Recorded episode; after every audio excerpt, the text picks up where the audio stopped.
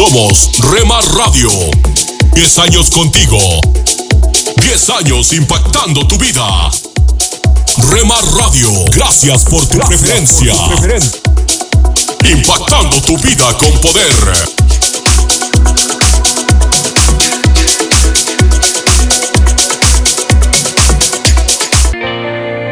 Nunca dejes de orar, porque la oración es el camino que te conecta a Jesús. Milagroso, abres camino, cumples promesas, luz en tinieblas, mi Dios, así eres. Rema Radio, impactando tu vida con poder.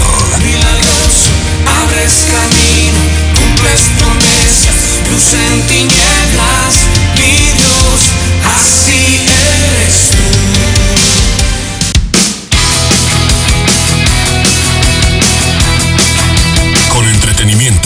programas especiales y de contenido. Remar Radios, emisoras cristianas para todos.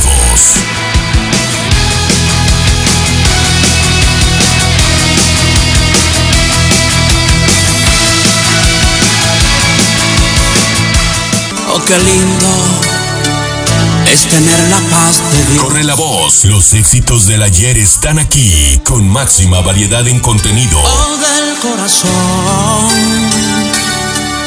Pareciera que uno está en Retro Music, dinámica y diferente. delante del trono del Señor.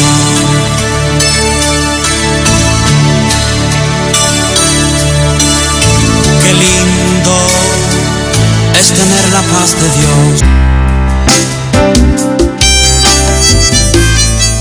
Alimento para el alma. Lecturas diarias de inspiración producidas por Radio Transmundial.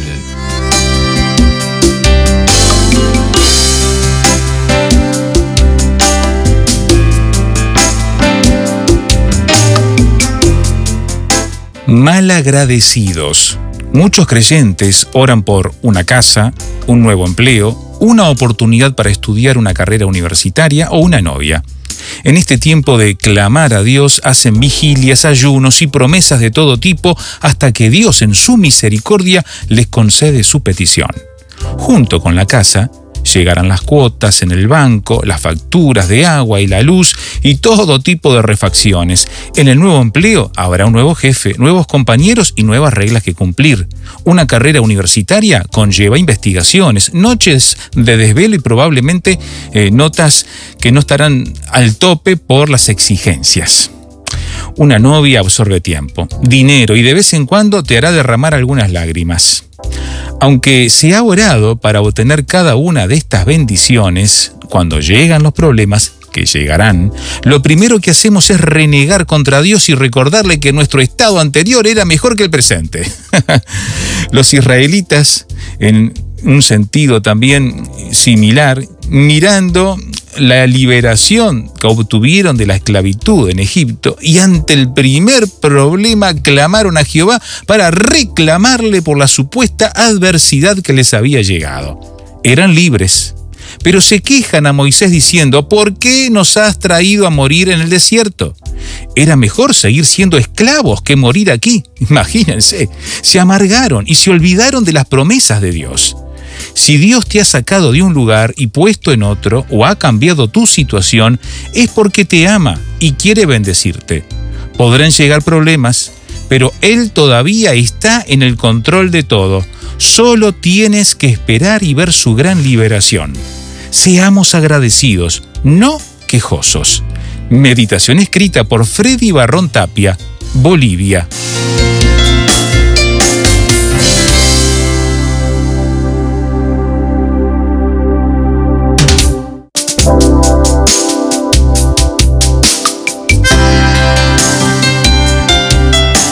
Para más información o si desea adquirir el libro Alimento para el Alma, escriba a apa.transmundial.org o llame aquí en México al 50 25 42 06. 50 25 42 06. Alimento para el Alma es una producción de Radio Transmundial.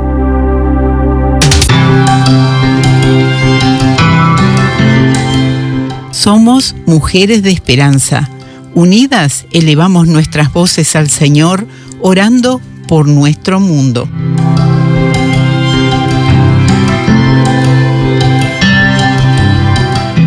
Alabemos a Dios por cuatro nuevos grupos finlandeses de oración de RTM Mujeres de Esperanza que comenzaron en el 2021 a pesar de las continuas medidas de encierro por la pandemia. Gracias al Señor que el actual número de grupos en Finlandia ahora es de 111. Alabado seas, Señor.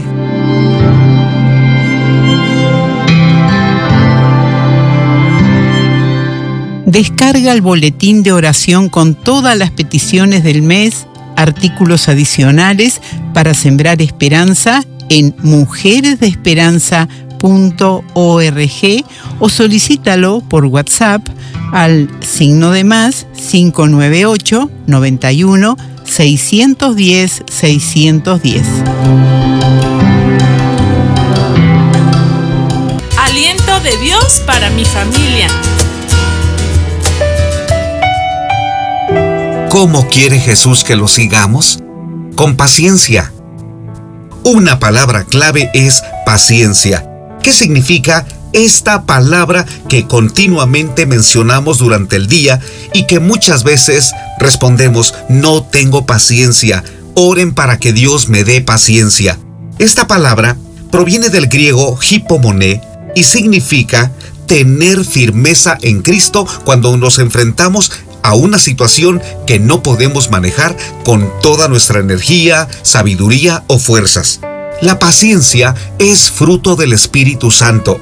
Jesucristo quiere desarrollarla en tu vida, sobre todo cuando te enfrentas a situaciones que no son fáciles de manejar. Todos los días estamos expuestos a que una situación nos incomode, nos intranquilice y que protestemos haciendo una rabieta y enojándonos con Dios y con las personas. La paciencia a la que Jesús se refiere no es un don natural ni una habilidad aprendida. La paciencia es fruto del Espíritu de Dios cuando Él permite que estés viviendo un momento complicado, no sabes qué hacer, sientes ahogarte, quisieras correr, y no sabes cuál es la respuesta o qué va a pasar más adelante.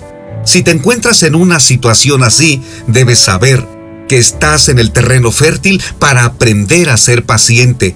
Muchas veces las personas más pacientes son aquellas que experimentaron una serie de pruebas pero recibieron la paz de Dios y su fortaleza. Así lo escribió el salmista cuando dijo, Esperé yo a Jehová esperó mi alma, en su palabra he esperado. Mi alma espera al Señor más que los centinelas a la mañana, más que los vigilantes a la mañana. Salmo 130, versículo 6. Esa es la paciencia, esperar en Dios. No resignarnos ni conformarnos a que una situación cambie o no cambie, porque eso se llama conformismo, y muchas veces en esa condición nos enojamos con Dios, le damos la espalda y declaramos, Dios no responde, las cosas no van a cambiar, ¿para qué oro? ¿Para qué insisto? Hay personas tan desesperadas que les cuesta continuar formadas en una fila para ser atendidos en un banco, en la tortillería o para entrar a un restaurante. Algo que he aprendido desde que entregué mi vida a Jesús, Dios no pierde el tiempo con ninguna de nuestras pruebas. Tiene el propósito de desarrollar su carácter en el nuestro Tal vez nos falta paciencia, tal vez nos falta amor, tal vez nos falta compromiso o dedicación. Y Dios se ha propuesto desarrollar esas cualidades en nuestra vida, porque de esa manera seremos útiles para su reino. Por lo tanto, cuando te encuentres en una prueba o en un momento crítico, en lugar de decirle a Dios, ya, sácame de esto, es importante que le digas, enséñame lo que debo aprender si necesito ser paciente, solamente dame tu paz, dame las fuerzas para resistir, porque yo quiero entender tus propósitos. Entonces descubrirás que Dios ha hecho de ti un mejor discípulo de Cristo. Eres un mejor esposo, una mejor esposa.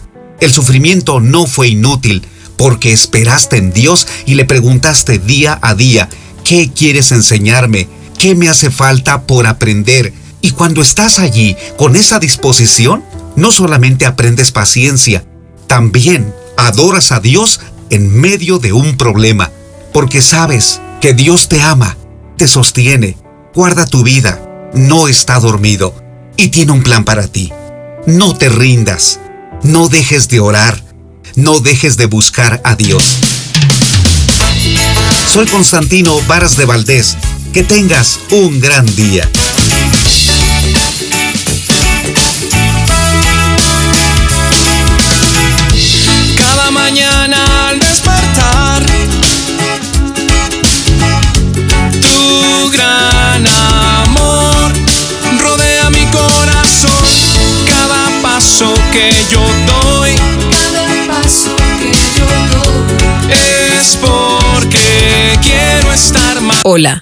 soy Dorothy. Es un gozo supremo estar hoy detrás de este micrófono y decir, el Señor Jesucristo es mi vida. El Señor Jesucristo da sentido a cualquier buena razón por la cual estoy aquí en el planeta Tierra. Su palabra es una palabra viviente. Es su palabra la que nos conducirá y nos guiará. Por tanto, te alentamos a que no pienses en la palabra solo como algo que debo llevar cuando voy a la iglesia, sino que veas que la palabra es un deleite para hablar con tus amigos, para poder compartirla con los hambrientos y que puedas decir, la palabra es la ruta que necesito seguir. No podemos cambiar la palabra de Dios. La palabra de Dios ha señalado muy claramente cuál es el camino que debemos seguir y a cualquier precio, ya que a lo largo de los siglos las personas han sido martirizadas por causa de la palabra de Dios. Perseveramos en la palabra de Dios. Dejemos de hablar acerca de todos los aspectos alrededor de la palabra de Dios y corramos hacia Jesús y veámoslo en la palabra. Por tanto, si amas al Señor Jesús, Deseo que de manera nueva te dediques a Él en su palabra. Toma la palabra con frescura, no con el conocimiento de lo que pudiste haber aprendido en alguna escuela bíblica o en una clase o en la iglesia, sino mírala como una palabra viviente que te habla hoy para que tu mente pueda ser limpiada de todo lo que el enemigo pudo haber puesto en tu mente. Acepta la palabra como algo que es eterno por siempre, haciendo la obra en y a través de tu vida, hacia las vidas a tu alrededor. Por ese motivo te recomendamos que solicites el librito titulado Alimentando la Fe. Si aún no lo has hecho, hazlo hoy mismo. Te daré mi correo electrónico al final del programa. Ya sabes, conocemos iglesias de todo el mundo que están ahora descubriendo que este libro les ayuda a cimentar no solo a quienes recién llegan a Cristo, sino también a ver cómo a diario podemos hacer que la palabra hable a nuestros corazones y a nuestras vidas. El resultado será que el Señor obtenga toda la gloria. Quiero compartir contigo un versículo que ha sido una bendición para mí durante años. Este versículo se encuentra en el Salmo 25.4. Muéstrame, oh Jehová, tus caminos. Enséñame tus sendas. Eso está hablando de tu voluntad. Enséñame tus sendas. Todos decimos, oh sí, realmente deseo conocer la voluntad de Dios. Bueno, ya sabes, si dices, muéstrame tu voluntad, Señor, muéstrame tus caminos, Él ha prometido escuchar. Y no solo escuchar, sino dejarlo claro para ti. Porque continúa diciendo, muéstrame, oh Jehová, tus caminos, encamíname en tu verdad y enséñame, porque tú eres el Dios de mi salvación. En ti he esperado todo el día. Notas que al final de ese versículo dice, en ti he esperado todo el día. En otras palabras, no es que doy tres minutos al Señor y digo, bueno Señor, aquí tenemos un problema. Necesitamos hacer lo que quieres. Tú dímelo y bendícelo. Gracias Dios. Amén. No, significa todo el día. Ahora, para que algo suceda a lo largo del día, significa que debe haber una comunión entre tú y Dios, una conciencia de Dios todo el día. Eso incluye las cosas pequeñas, no importa si estás en el fregadero de la cocina, no importa si estás haciendo el trabajo más insignificante en tu hogar, realmente no importa. Es estar consciente de Dios, hablando con el Señor en el Espíritu.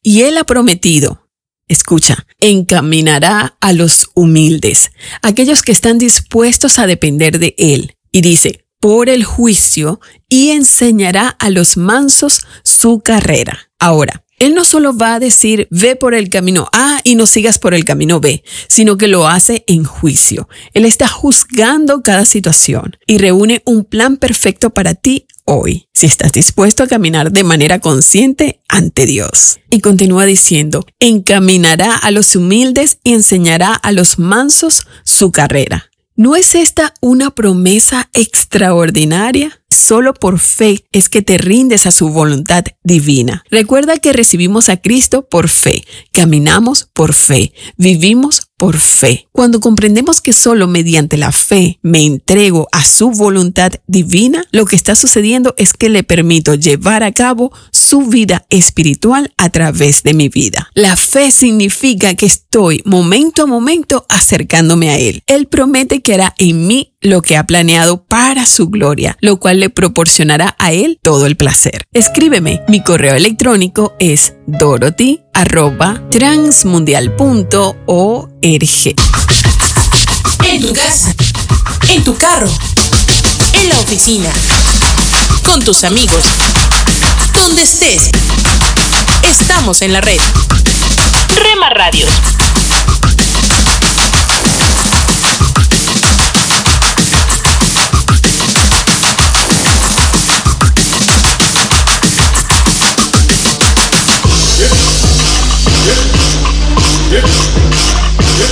Rema Radios. Me llevas más alto, más alto quiero ir. Me llevas más alto. Estás escuchando Rema Radio. Sentir me llevas más alto, más alto. Transmitiendo desde Jalisco, México. Más alto, tu amor te puedo sentir. Impactando tu vida con poder.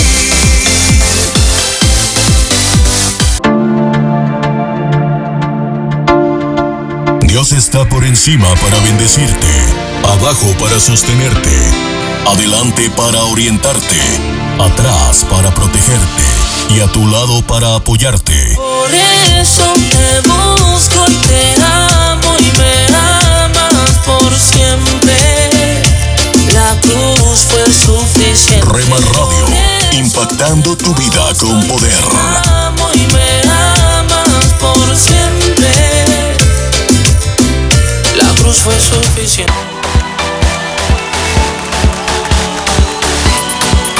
Estás escuchando Rema Radio.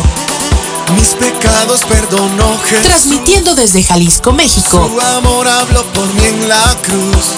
Impactando tu vida con poder. Libertad, Jesús, Jesús.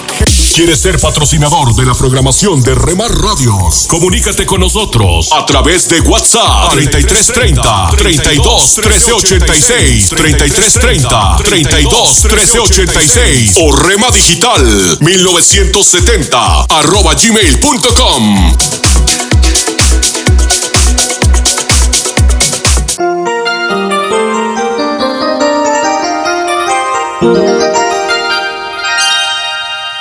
Alto. Este es el momento de la reflexión para hoy. Con usted, Cornelio Rivera. Dicen que el camino al infierno está pavimentado con buenas intenciones.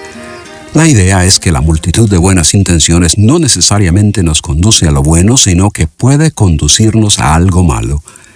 Hay cosas que hacemos con buena intención, pero su conclusión es errónea y nos lleva a trágicos resultados. Hay padres que toleran todo lo que su pequeño hace y la forma en que se comporta porque no quieren pegarle, no quieren hacerle llorar, no quieren causarle daño, no quieren que el niño se traume y se vuelva contra ellos. Ellos no quieren que él piense que sus padres son malos. La intención es buena, pero la conclusión mala porque esos niños crecen malcriados, desobedientes, sin respeto a los padres y resultan causándoles gran preocupación y dolor. El otro extremo es también cierto y trágico. Hay padres cuya intención es que el niño crezca con disciplina, lo cual es bueno. Pero la forma de disciplinar les lleva a una mala conclusión porque consiste en pegarle como que si fuera un enemigo, gritarle como que si fuera sordo e insultarle como para hacerle sentir como lo peor y lo más inútil. Prácticamente todos tienen buenas intenciones y buscan un buen objetivo pero no sabiendo cómo hacerlo, improvisan, esperando atinar y aventurándose a que lo que hacen o no hacen les dé buenos resultados. Así como a pesar de nuestras buenas intenciones podemos errar en nuestra relación a nuestros hijos y hacia otras personas, así como los resultados pueden ser malos aun cuando quisimos hacerlo mejor, sucede con gran frecuencia que también quizás teniendo buenas intenciones para una relación con Dios, fallamos en nuestra conclusión y fracasamos en el resultado. Piensa tú en todo lo que has hecho o has dejado de hacer, Piensa en la intención y el propósito de esas acciones en lo que se refiere a tu relación con Dios. Con tu mano sobre el corazón y con toda sinceridad, dime, ¿han sido los resultados satisfactorios? ¿Han tus buenas intenciones resultado en una vibrante relación con Dios, algo que te llena, te satisface y te da la seguridad de ser acepto a Él? Con esta reflexión deseamos ayudarle en su vida, con Dios y con su familia. Escríbanos a Reflexión para hoy, casilla de correo 536, Asunción, Paraguay. Hola, soy Johnny Erickson Tara.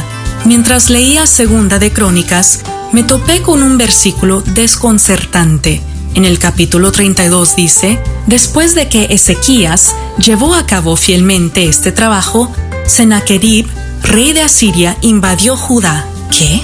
Ezequías fue un rey bueno y generoso. Trabajó para purificar el templo e hizo lo recto ante el Señor. Por lo tanto, esperaría que este versículo dijese, después de todo lo que hizo, Ezequías vivió feliz para siempre. Pero la realidad es que siguieron las dificultades.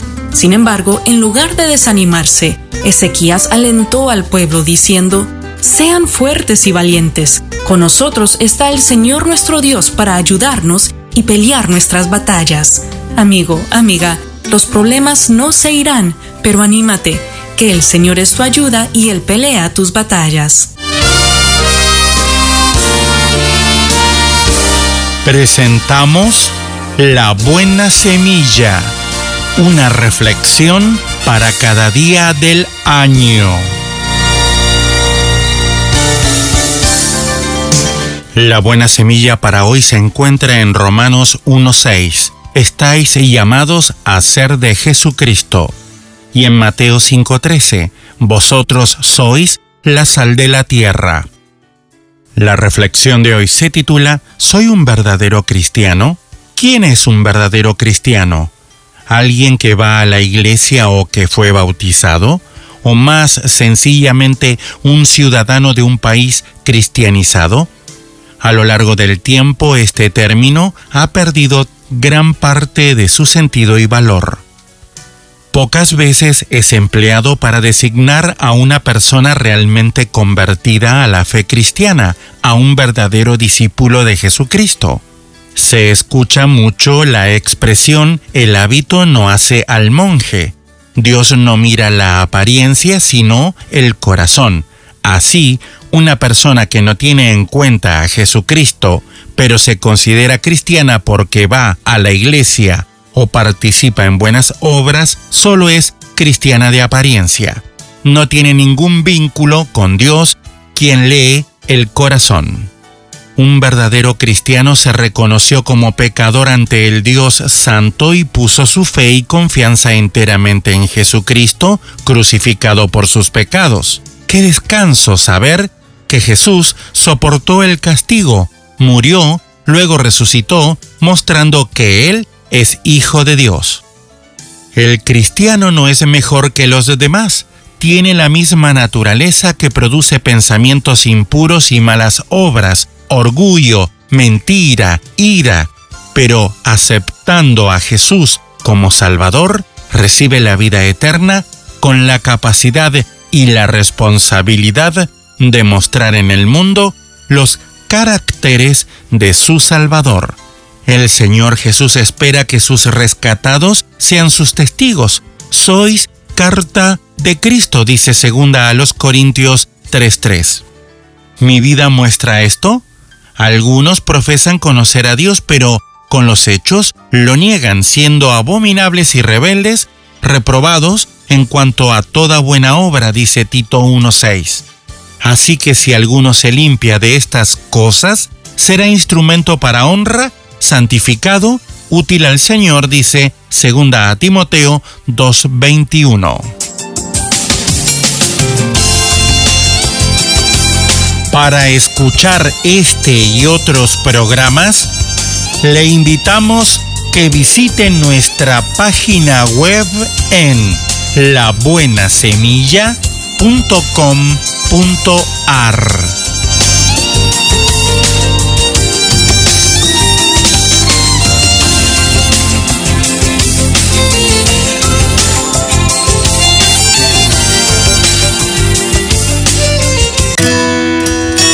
Esto es la palabra para ti hoy. Y la palabra para ti hoy es Tus palabras revelan tu corazón, escrita por Bob Gass. En Mateo 26:73 leemos Tu manera de hablar te descubre. Las palabras que pronuncias te delatarán siempre. A Pedro le ocurrió la noche en que arrestaron a Jesús y todos sus discípulos se dispersaron. Pedro se mantuvo lo suficientemente cerca para ver lo que estaba pasando, pero no tanto como para que lo identificaran con él. Un poco después, acercándose los que por allí estaban, dijeron a Pedro, verdaderamente también tú eres de ellos, porque aún tu manera de hablar te descubre. Entonces él comenzó a maldecir y a jurar, no conozco al hombre y enseguida cantó el gallo. Entonces Pedro se acordó de las palabras de Jesús que le había dicho, antes que cante el gallo me negarás tres veces, y saliendo fuera lloró amargamente. Después de esto, nadie acusó a Pedro de ser un seguidor de Jesús. ¿No te parece interesante cómo las maldiciones en cualquier idioma provocan que los demás cuestionen la calidad de tu relación con Cristo? Tus palabras tienen el poder de alentar o derribar a la gente, de acercarlas a Cristo o de alejarlas. Teniendo eso en cuenta, he aquí dos versículos que necesitamos recordar a menudo. El primero de Colosenses 4:6. Que su conversación sea siempre amena y de buen gusto, así sabrán cómo responder a cada uno. Y el segundo de Efesios 4:29. Eviten toda conversación obscena, por el contrario, que sus palabras contribuyan a la necesaria edificación y sean de bendición para quienes escuchan. Esta es una oración que podemos elevar hoy día puedes repetir conmigo, Padre, que las palabras que pronuncie hoy traigan reconocimiento al nombre de Cristo y atraigan a otros a Él. En el nombre de Jesús, amén. Te invitamos a escuchar Rema Mariachi en www.remaradios.wixsite.com Diagonal Radios.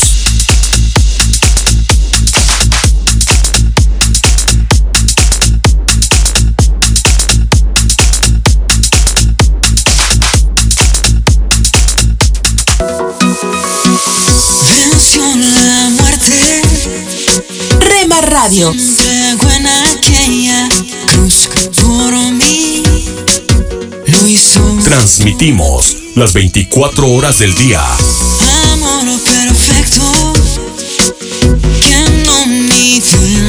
Con programas para toda la familia.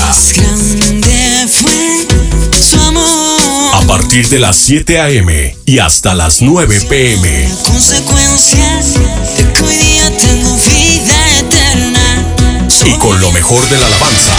Mi corazón hoy ardiendo está con llama eterna que no se apagará. Y adoración. Dentro de todo eres Jesús. El centro de todo eres Jesús. Desde las 9 p.m. hasta las 7 ¿Qué a.m. quieres criticar? Lo que haces es juzgar. ¿Cómo? Cuidado. Ten cuidado. Ajá. Tú Yeah. que de tu hermano quieres hoy hablar y sus errores resaltar. Na, na, na. Rema Radio, transmitiendo desde Jalisco, México, impactando tu vida con poder.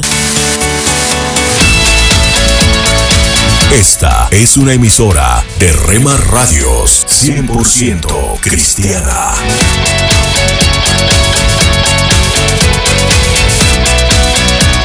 Rema Radios. Toda gloria, toda honra sean dadas al Dios que vive en mí. Escucha las emisoras de Rema Radios a través de Tuning y Seno Radio. Y en nuestra página web remarradios.witsai.com diagonal radios. encontrarás en tu ser un dulce canto gozarás. Hola lectores de la Biblia, bienvenidos a la sinopsis de la Biblia.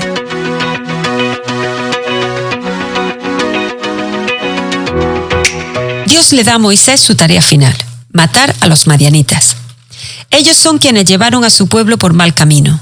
Moisés reúne a doce mil hombres y matan a todos los hombres madianitas, incluyendo a Balaam, quien aconsejó al rey Balak de cómo tentar a los israelitas usando los engaños de las mujeres madianitas. Los guerreros traían a las mujeres y niños al campamento, que es lo que hacían típicamente después de ganar una batalla. Pero esta no solo era cualquier batalla, esta es una batalla cuya causa principal es estas mujeres. Así que Moisés ordena la muerte de todas las mujeres que no son vírgenes, aquellas mujeres que provocaron la idolatría y la pérdida de 24.000 vidas. Es posible que algunos de los soldados trajeron a las mismas mujeres que los llevaron por mal camino. Incluso si no son las mismas mujeres, este seguía siendo un problema que solo esperaba suceder. Los esposos de estas mujeres idólatras ya están todos muertos, así que las viudas probablemente están buscando nuevos esposos de entre los israelitas, lo que crearía nuevamente el mismo problema. Al ordenar que las maten, Moisés los protege contra otro posible brote de idolatría y plaga. Los guerreros se purifican a sí mismos y a su botín. Luego Dios les dice cómo dividirlo entre guerreros civiles, sacerdotes y su porción. También toman 32.000 mujeres vírgenes de la región. Estas vírgenes probablemente eran mujeres jóvenes y niñas, quienes serán absorbidas en la comunidad israelita y eventualmente se les permitirá casarse con los israelitas si se vuelven a Dios. La porción de estas mujeres, quienes son el tributo al Señor, probablemente servirá en el santuario. Más tarde los israelitas cuentan a sus hombres y se dan cuenta que ni uno solo murió en batalla. Luego, debido a que hicieron un censo, ellos necesitan hacer un pago de rescate basado en las vidas que Dios trajo a salvo de la guerra, por lo que ofrecen oro de su botín, aproximadamente 500 libras. Luego vemos algo de la distribución de la tierra. El río Jordán corre de norte a sur. La asignación de tierra que Dios da para las doce tribus es una franja al oeste del río Jordán, al este del mar Mediterráneo. Este es largo y estrecho, aproximadamente del tamaño de Nueva Jersey. Los israelitas se encuentran actualmente en el lado este del río Jordán, no en la tierra prometida. Ellos están en la tierra que ganaron en números 21. Esta es una tierra fértil y a dos de las tribus agrícolas, Rubén y Gad, les encanta. Ellos quieren quedarse, aun cuando esta no es la tierra que Dios les prometió. Le preguntan a Moisés acerca de esto y él lo acepta. Piensa que ellos no creen en la promesa de Dios de darles la tierra de Canaán, o que tienen temor de pelear con los cananeos cuando lleguen allí. Recuerda de cuando los diez espías dudaron. Pero ellos prometen cruzar el río Jordán junto con los demás y pelear por Canaán, si es que pueden volver a esta tierra donde ya todo está dicho y hecho. Moisés está de acuerdo, pero les advierte que si rompen su promesa no tendrán la tierra. Su respuesta implica que han hecho un voto con Dios. Rubén y Gad se asientan ahí, al igual que la mitad de la tribu de Manasés. Esta es la primera vez que vemos el término media tribu. En algún momento la gente de Manasés se dividió. La mitad de Manasés se establece al este del Jordán, fuera de la tierra prometida, junto con Rubén y Gad. Ellos son llamados las tribus transjordanias, ya que están cruzando el Jordán. La tierra prometida siempre ha sido una parcela específica de tierra. Así que esto puede que sea o no un problema. Los eruditos tienen diferentes puntos de vista al respecto, que mayormente se reducen a estos dos. Uno, esta no es la tierra que Dios les ha asignado, así que no es tierra santa. O, dos, la tierra que se ganó en una guerra santa también pertenece a Dios. Entonces, es igualmente honorable que ellos vivan ahí. ¿Cuál es tu vistazo de Dios? Este es el mío. Dios toma nuestra fidelidad hacia Él muy seriamente. Moisés manda que las tentaciones de los israelitas sean erradicadas. John Owen dice, si no matas al pecado, el pecado te matará. ¿Tratamos nuestras tentaciones en la forma en que Moisés lo hace? ¿Como si éstas fueran un predador en busca de destruirnos? ¿O tratamos de domarlas y guardarlas para nosotros, así como los soldados lo hicieron? Dios está atento a nuestros corazones. Él sabe que no es fácil ser fuerte. Él quiere que las tentaciones sean erradicadas, si éstas nos van a llevar a olvidar que nuestro más profundo júbilo lo encontramos en Él. Que el Espíritu de Dios siempre nos ayude a recordar que Él es donde el júbilo está. La sinopsis de la Biblia es presentada a ustedes gracias a D-Group, estudios bíblicos y de discipulado que se reúnen en iglesias y hogares alrededor del mundo cada semana.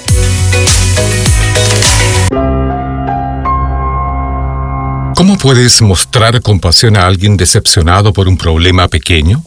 ¿Cómo responde Dios a tus problemas?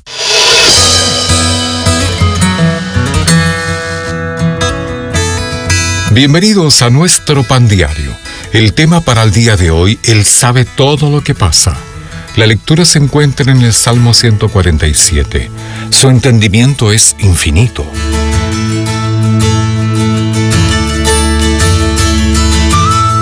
Finn, un pez luchador de Siam, vivió dos años en casa. Mi hijita solía agacharse para hablar con él después de ponerle comida en la pecera. Cuando en el jardín de infantes surgió el tema de las mascotas, ella afirmó con orgullo que era suyo. Al final, Finn murió y mi hija estaba desconsolada. Mi madre me aconsejó que prestara mucha atención a lo que ella sentía y que le dijera, Dios sabe todo lo que pasa.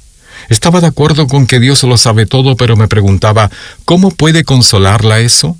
Entonces pensé que Dios no solo es consciente de lo que nos pasa, sino que ve con compasión nuestro interior y sabe cómo nos afecta las cosas. Entiende que las cosas pequeñas pueden parecer enormes según la edad, las heridas del pasado o la falta de recursos. Jesús vio el verdadero tamaño de la ofrenda y del corazón de la viuda cuando ésta puso dos monedas en el arca del templo y describió lo que significaba para ella. Esta viuda pobre echó más que todos los que han echado en el arca, echó todo lo que tenía, todo su sustento. La viuda no dijo nada de su situación, pero Jesús reconoció que lo que otros consideraban una ofrenda pequeña, para ella era un sacrificio, y a nosotros nos ve igual, que encontremos consuelo en su entendimiento infinito. Dios, gracias por conocerme infinitamente. Para tener acceso a más información y otros recursos espirituales, visítenos en www.nuestropandiario.org.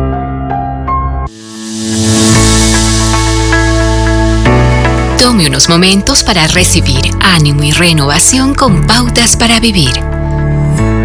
Por un momento haga un inventario. Pregúntese, ¿está mi vida programada con actividades desde el momento en el que me despierto en la mañana hasta la noche cuando me acuesto? Si se encuentra haciendo más hoy que lo hizo el año pasado, sin darse cuenta, comenzará a pensar en términos estrictamente de producción y resultados sea número de viajes a los que lleva a sus hijos, número de horas de trabajo, reuniones o servicios en la iglesia, todo lo incluye en su horario repleto de actividades. El decir no se le vuelve cada vez más difícil. Existe una nueva adicción que está cobrando cada vez más víctimas y que roba el propósito, la creatividad, el descanso y la paz mental de la gente. Es la adicción a estar ocupados. El resultado es que las personas se vuelven más tensas, los niveles de estrés son más altos y están más irritados con aquellos que aman y estiman. Dejan de ser esas personas amables, cariñosas que una vez fueron. Entonces, ¿cuál es nuestra gran necesidad hoy en día? ¿Mejorar las habilidades de organización? ¿Aprender a ser más eficientes? ¿O recortar la lista de tareas a cumplir aceptando que no se puede hacer todo? Y lo más importante, comprender que Dios no espera que hagamos tanto. Dios dijo, quédense quietos y sepan que yo soy Dios. La frase quedarse quieto significa dejar de siempre querer hacer algo. Existe una conexión entre desconexión de los negocios de la vida y la, la, relación con Dios. Es por esta razón que el tiempo de quedarse quietos es tan necesario. Necesitamos pensar en lo que estamos viviendo, en las cosas que nos pasan, orar y conocer los pensamientos de Dios. ¿Está ocupado en la medida que usted lo permite y se ha vuelto adicto a la emoción de hacer nada por su propia cuenta? Vuelva a controlar su vida antes de que ésta le controle. La vida es demasiado corta para no disfrutarla con las personas que Dios ha puesto a su lado. Acaba de escuchar a Eduardo Palacio con Pautas para Vivir, un ministerio de Guidelines International. Permita que esta estación de radio sepa cómo el programa le ha ayudado. Acompáñenos en la próxima emisión de Pautas para Vivir. Gracias por su sintonía.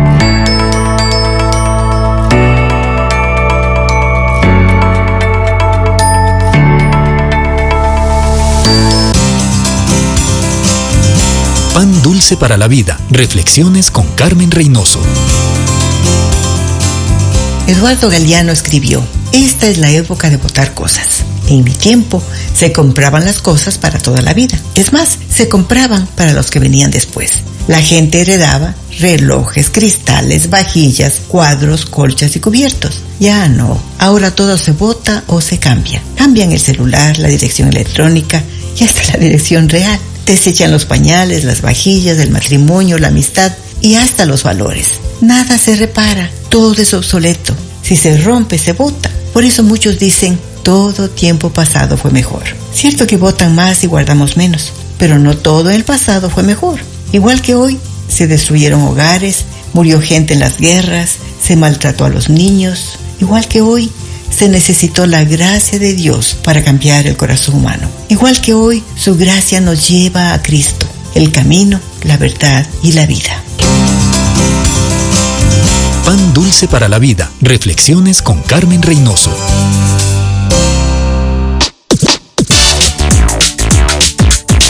En Facebook, Facebook, www.facebook.com, diagonal Rema Radios MEX. www.facebook.com, diagonal Rema Radios MEX.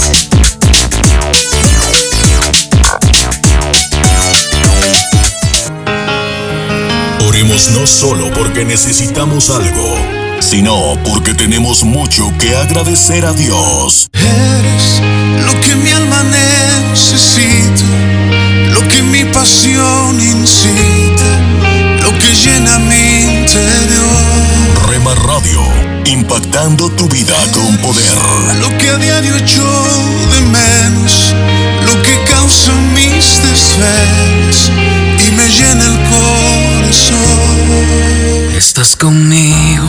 La, mu- la música que te relaja. de verme nacer. Tu palabra me hizo saber de las cosas tan hermosas que creaste para mí. Yo no La, la música que te activa. Yo no sé lo que pasó, pero las penas voy sacando. Yo no sé lo que pasó. Hay algo andaba yo buscando.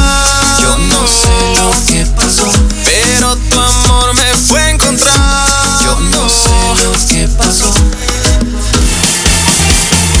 24 horas para ti. Sobre tu verdad, tu verdad que me dio la libertad.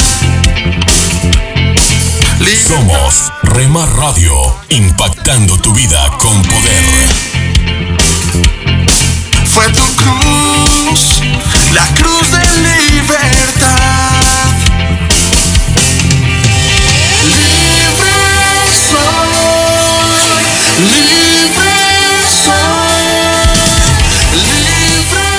Dios, Escucha de lunes a viernes familia. la programación especial para la familia aquí en Dios, Rema Radio, acuérdate. impactando tu vida con poder. Dios, mi familia te necesita. Dios, escucha este clamor. Que nos amemos.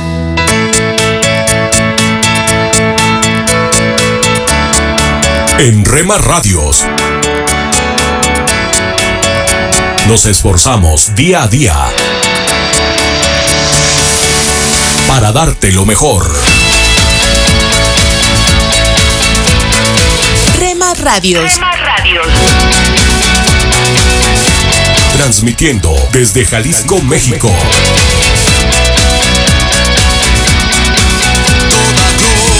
Rema Radios. honra sean dadas al Dios que vive en mí. ¿Te imaginas? Una reflexión del pastor y comunicador José Pablo Sánchez con Esperanza Suárez.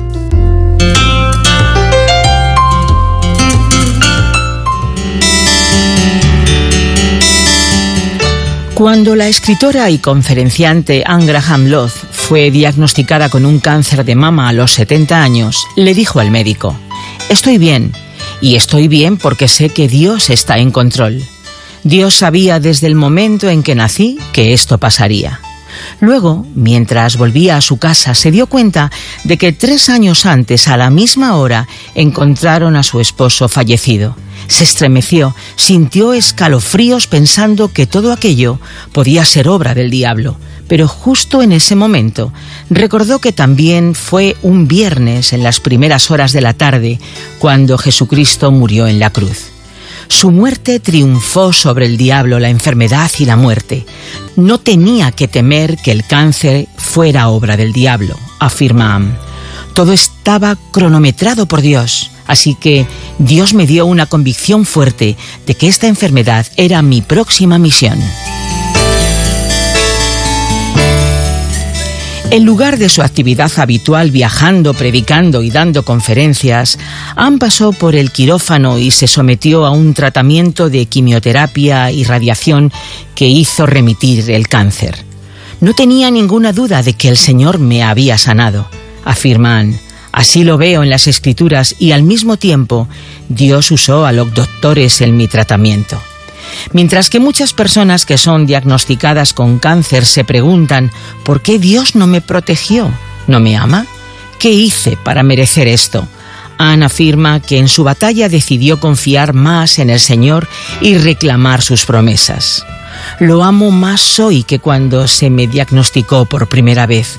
Este cáncer no es una indicación de que he sido mala o que Dios no me ama o que no me ha bendecido.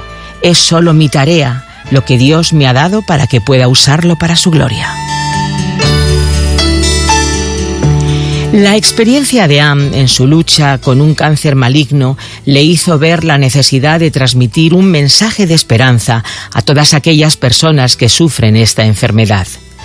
Hay una cosa que les diría a las mujeres que están pasando por esto, dice Am, que le pidan a Dios que abra sus ojos para ver las bendiciones que están a su alrededor. No las encontraremos si no las buscamos.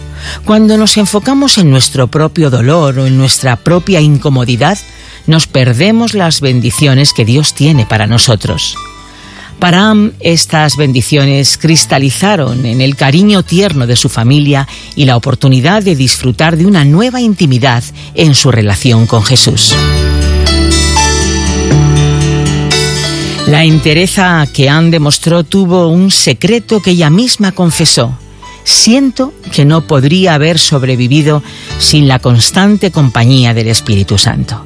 Me ha permitido levantarme cada mañana para hacer lo que tenía que hacer, para manejar algunos de los horrendos efectos secundarios de la quimioterapia.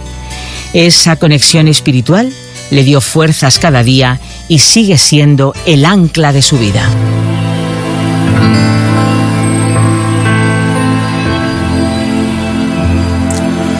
¿Te imaginas ir al médico para una revisión normal, esperar por horas el diagnóstico temiendo lo peor y acertar?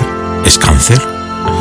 ¿Te imaginas la cara de preocupación de los médicos, tus amigos, la familia, todos a tu alrededor pensando que te ha llegado la hora de partir?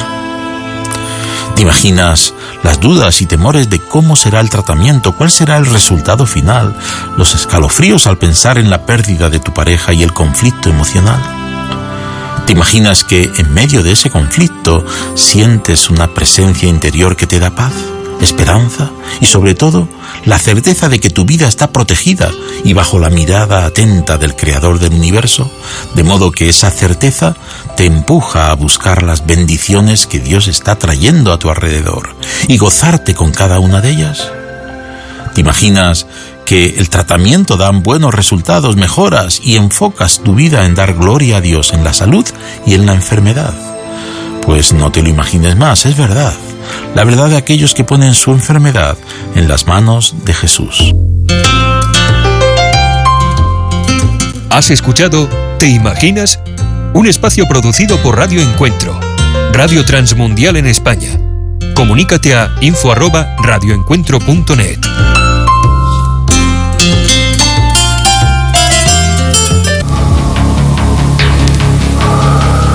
En las nubes de la incertidumbre, el dolor y el desaliento, surge un rayo de esperanza en la voz internacional de la radio de Guillermo Villanueva. La primera guerra del siglo XXI fue entre los Estados Unidos e Irak. El presidente Bush quería derrocar a Saddam Hussein y Saddam Hussein quería impedirlo. Y así, mi querido amigo, sucede en el ambiente espiritual. Dios está deseando establecer su reino en el corazón del hombre y también Satanás. Veamos lo que dice la Biblia acerca del reino de Dios. En la oración que se llama del Padre Nuestro, el Señor Jesús nos dice en Mateo capítulo 6 en el versículo 10, venga tu reino.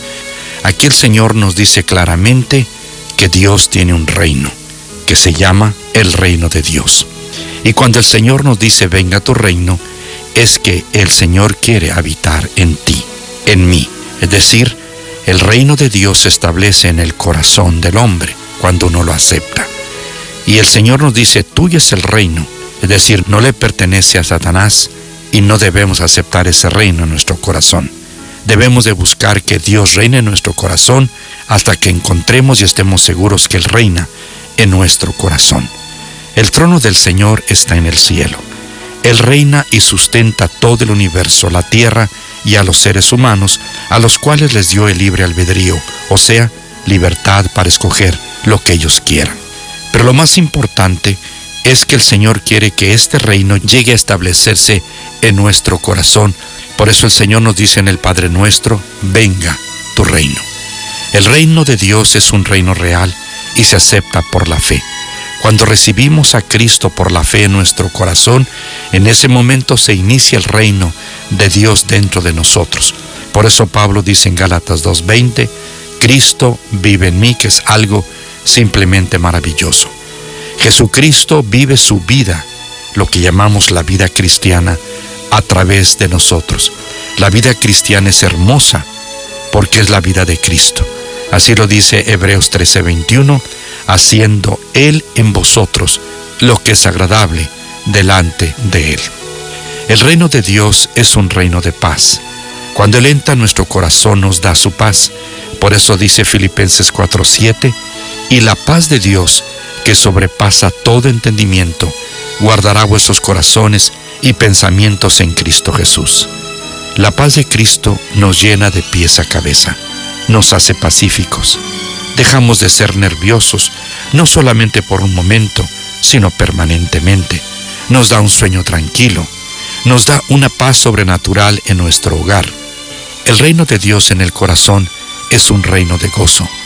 Cuando Él entra a vivir en nosotros, somos llenos del gozo de Cristo y del Espíritu Santo. Cuando el Evangelio llegó a Samaria, al principio de la iglesia primitiva, Felipe estaba predicando en ese lugar y mucha gente creyó en el Señor. ¿Y sabe lo que dice la Biblia?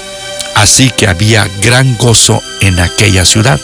En toda la ciudad había gozo porque había sido derramado el Espíritu Santo en el corazón de los cristianos. El reino de Dios es un reino de gozo. Podemos tener gozo en medio del luto, en medio de los problemas. Ahora el reino de Dios es un reino de infinito poder en nosotros. Por eso dice Pablo, porque no nos ha dado Dios espíritu de cobardía, sino de poder. Poder sobre la tentación, poder sobre el adulterio, poder sobre la copa, poder sobre la brujería. Cristo quiere entrar a tu corazón y establecer su reino en tu vida. Si tú quieres aceptarlo, lo puedes aceptar en este momento. Amén. Esperamos que esta audición, un rayo de esperanza, haya penetrado en su corazón. Si en algo podemos servirle, por favor dirija su correspondencia a Guillermo Villanueva, apartado 77-335, México, Distrito Federal, 11200. Le invitamos para que nos sintonice a esta misma hora y por esta misma estación. Muchas gracias por la amabilidad de su atención. Algunos trabajos son simplemente monótonos. Se hace casi lo mismo todos los días. No es así. Tu trabajo es servir como patrullero en la policía. Realmente no sabes a dónde te va a llevar el trabajo cada día. Básicamente, un patrullero es un respondedor. Su radio crepita con la llamada del despachador, quien le dice a dónde debe ir. Patrulla 22, vaya al número 160 de la calle Elm. Hay problemas domésticos. Y entonces se dirige a un lugar al que no había planificado ir hasta que recibió las órdenes del despachador. Hoy quiero tener una palabra contigo acerca del tema respondiendo al despachador. Un patrullero no sabe dónde es necesitado, el despachador lo sabe. El trabajo del patrullero no es decidir dónde va a ser asignado, es responder a la asignación dada por el despachador. Ese es tu trabajo como seguidor de Jesucristo. Tu despachador se llama el Espíritu Santo, quien tiene asignaciones para ti cada nuevo día, a menudo asignaciones inesperadas. El grado de participación en los grandes planes de Dios para este planeta depende de tu capacidad de respuesta a las instrucciones del cuartel general. Hay un ejemplo gráfico de esta dinámica en nuestra palabra para hoy de la palabra de Dios. Hechos capítulo 8 en el Nuevo Testamento nos cuenta sobre el poderoso ministerio de Felipe en Samaria, donde Dios se movía poderosamente a través de su predicación. Estoy seguro que Felipe no tenía planes de irse en medio de esos asombrosos eventos, pero un ángel del Señor le dijo a Felipe, ponte en marcha hacia el sur por el camino del desierto que baja de Jerusalén a Gaza. Felipe emprendió el viaje. El despachador celestial guió a Felipe para que dejara el avivamiento y marchara por un camino en el desierto. Y Felipe fue. En ese camino, Felipe se encontró con un funcionario de la corte real de Etiopía, quien era un buscador espiritual. La Biblia dice, el espíritu le dijo a Felipe, acércate y júntate a ese carro. Felipe se acercó deprisa a la carroza. Felipe escuchó a ese hombre leyendo una profecía del Antiguo Testamento sobre Cristo. El texto dice, entonces Felipe, comenzando con ese mismo pasaje de la Escritura, le anunció las buenas nuevas acerca de Jesús. El hombre aceptó a Cristo, fue bautizado en el lugar y llevó el Evangelio de vuelta a África. Pero aquí viene de nuevo el despachador del cielo, cuando subieron del agua, el Espíritu del Señor se llevó de repente a Felipe y se fue predicando el Evangelio en todos los pueblos. Fíjate, así es como se supone que funciona. Nos levantamos en la mañana con nuestros planes, esperamos que sean planes hechos en oración con la guía de Dios, Ponemos nuestro corazón en la frecuencia del cielo en los primeros momentos del día y decimos, Señor, tengo mis planes, pero me mantengo en sintonía con tu Espíritu Santo, tu despachador. Dirígeme hacia donde tú quieras. Ayúdame a ser la persona correcta, en el lugar correcto, en el momento correcto, con la gente correcta, haciendo lo correcto. Estoy a tu disposición. Tu lista de cosas por hacer puede incluir cosas que Él ya te ha indicado. Pero Él también es un Dios de sorpresas. Si siempre dejas todo para hacer algo espontáneamente, probablemente no has buscado al Señor lo suficiente sobre lo que planeas cada día. Pero si casi nunca dejas lo que estás haciendo para seguir el impulso persuasivo del Espíritu de Dios, probablemente eres demasiado rígido para que Dios te redirija. Así que mantente flexible. Las personas rígidas son pésimas seguidoras. Puede que Dios te persuada a hacer una llamada, a enviar un correo electrónico o un mensaje de texto, a escribir una carta, a detenerte a orar, a ir a algún sitio. Mantente atento a esas persuasiones del Espíritu. Él puede tener una vida no programada para que la toques o seas tocado por ella. Él puede dirigirte a algún lugar para obtener una respuesta a tu oración o para hacer la respuesta a la oración de otra persona. Escríbenos hoy mismo a una palabra contigo arroba transmundial.org. Solo una voz inspira tu vida, inspira tu vida. Una voz de los cielos, con el pastor Juan Carlos Mayorga. Bienvenidos. En ti, oh Jehová, me he refugiado. No sea yo avergonzado jamás. Socórreme y líbrame en tu justicia. Inclina tu oído y sálvame. Sé para mí una roca de refugio a donde recurra yo continuamente. Tú has dado mandamiento para salvarme, porque tú eres mi roca y mi fortaleza. Dios mío, líbrame de la mano del impío, de la mano del perverso y violento porque tú, oh Señor Jehová, eres mi esperanza, seguridad mía desde mi juventud. En ti he sido sustentado desde el vientre, de las entrañas de mi madre, tú fuiste el que me sacó, de ti será siempre mi alabanza. Como prodigio he sido a muchos, y tú mi refugio fuerte, sea llena mi boca de tu alabanza, de tu gloria todo el día. Salmo 71, versículos 1 al 8. Amado oyente, ¿de qué modo influyes a la iglesia del Señor por todo el mundo? Tú puedes ser una buena influencia para la iglesia de Jesucristo, aun cuando ello conlleve que tu vida no sea fácil, la crítica atroz por parte de otros y que los que están cerca a ti en algún momento cedan a la tentación y fallen moralmente. Es que aunque la notoriedad puede ser divertida, lo es por un poco de tiempo porque luego esta se vuelve una molestia. Sin embargo, bienaventurado eres. Mi amigo y amiga, Dios te quiere usar de modo asombroso. Ahora, esto no significa que seas exento de pruebas y tentaciones. Así es la vida y las escrituras no ignoran esta realidad. Por lo regular, tras superar una batalla, nos espera otra a la vuelta de la esquina. Así es el desafío de la vida. Este Salmo 71 está repleto de evidencias de problemas y rivalidad, pero a lo largo del mismo el autor indica, de ti he dependido desde que nací. En este Salmo, la oración es un ingrediente fundamental cuando de depender de Dios se trata. Y aquí una oración que puedes hacer. En ti, Señor, me he refugiado. Rescátame y líbrame. Luego observamos otro ingrediente vital en esto de depender de Dios y es la paciencia. Porque una vez has orado al Señor, implorado ayuda y puesto tus cargas en Él, lo que sigue a continuación es esperar en Él con confianza. Bien dice el salmista, ha sido mi esperanza, de ti he dependido desde que nací, por siempre te alabaré. Y por último, pero no menos importante, cuando se depende de Dios, debe haber alabanza.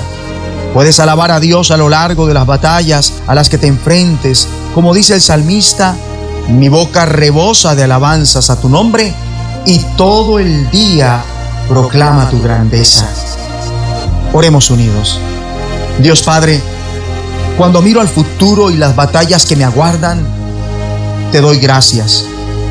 Porque puedo depender de ti orando teniendo paciencia y alabándote en el nombre de Jesucristo. Amén. Una voz de los cielos, escúchanos, será de bendición para tu vida. De bendición para tu vida. caminos de mi rey. Estás escuchando Rema Radio. Transmitiendo desde Jalisco, México. Impactando tu vida con poder.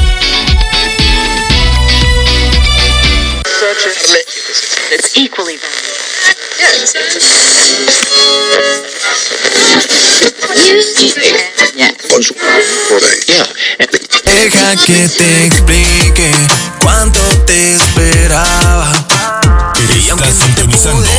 Tu estación favorita, Rema Radio, siempre contigo. Yo solo sé que tú estás y no te vas. Y por más que intente alejarme, yo te encontraré por todas Horas con el poder que cambia tu vida. que tú estás y no te vas. Puede que me aleje lentamente, pero sé que siempre estás presente. Y así eres tú. Nuestras emisoras con tus amigos en tus redes sociales.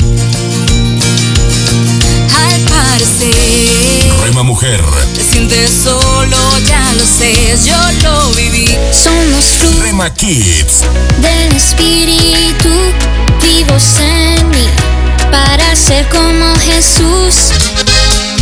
Rema Grupera,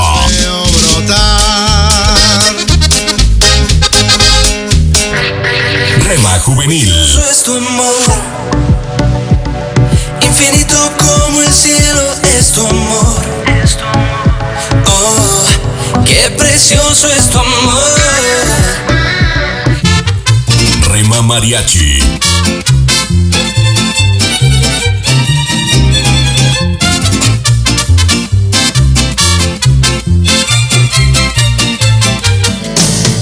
Retro Music,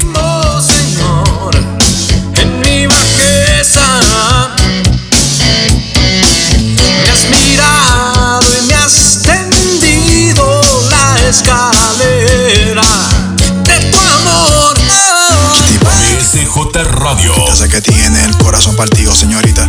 Estoy seguro de que sabe lo que quiere, pero no sabe lo que necesita. Mercedes, te diré lo que sucede. A tu corazón cualquiera accede. Y así no se puede. Guárdalo en cuatro paredes y pon de guardián al que todo lo puede.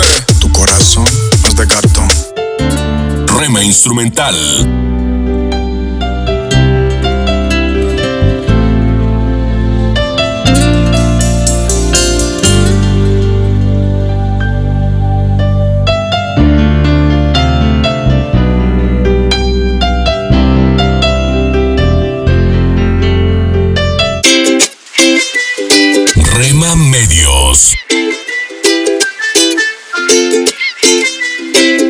Digital, En el dolor yo te llamo y encuentro y cubres con tu amor mi corazón. Y mi ser anhela más de ti. Voy a correr a tus brazos, oh, que somos parte de tu familia. Más en tu hogar. Los sueños que están en tu corazón. Gracias por dejarnos estar. Nuestro objetivo es ser una radio de bendición. El Buena música, siempre resplandece buen contenido. a todo el que clamando En Rema Radio, impactando tu vida con poder.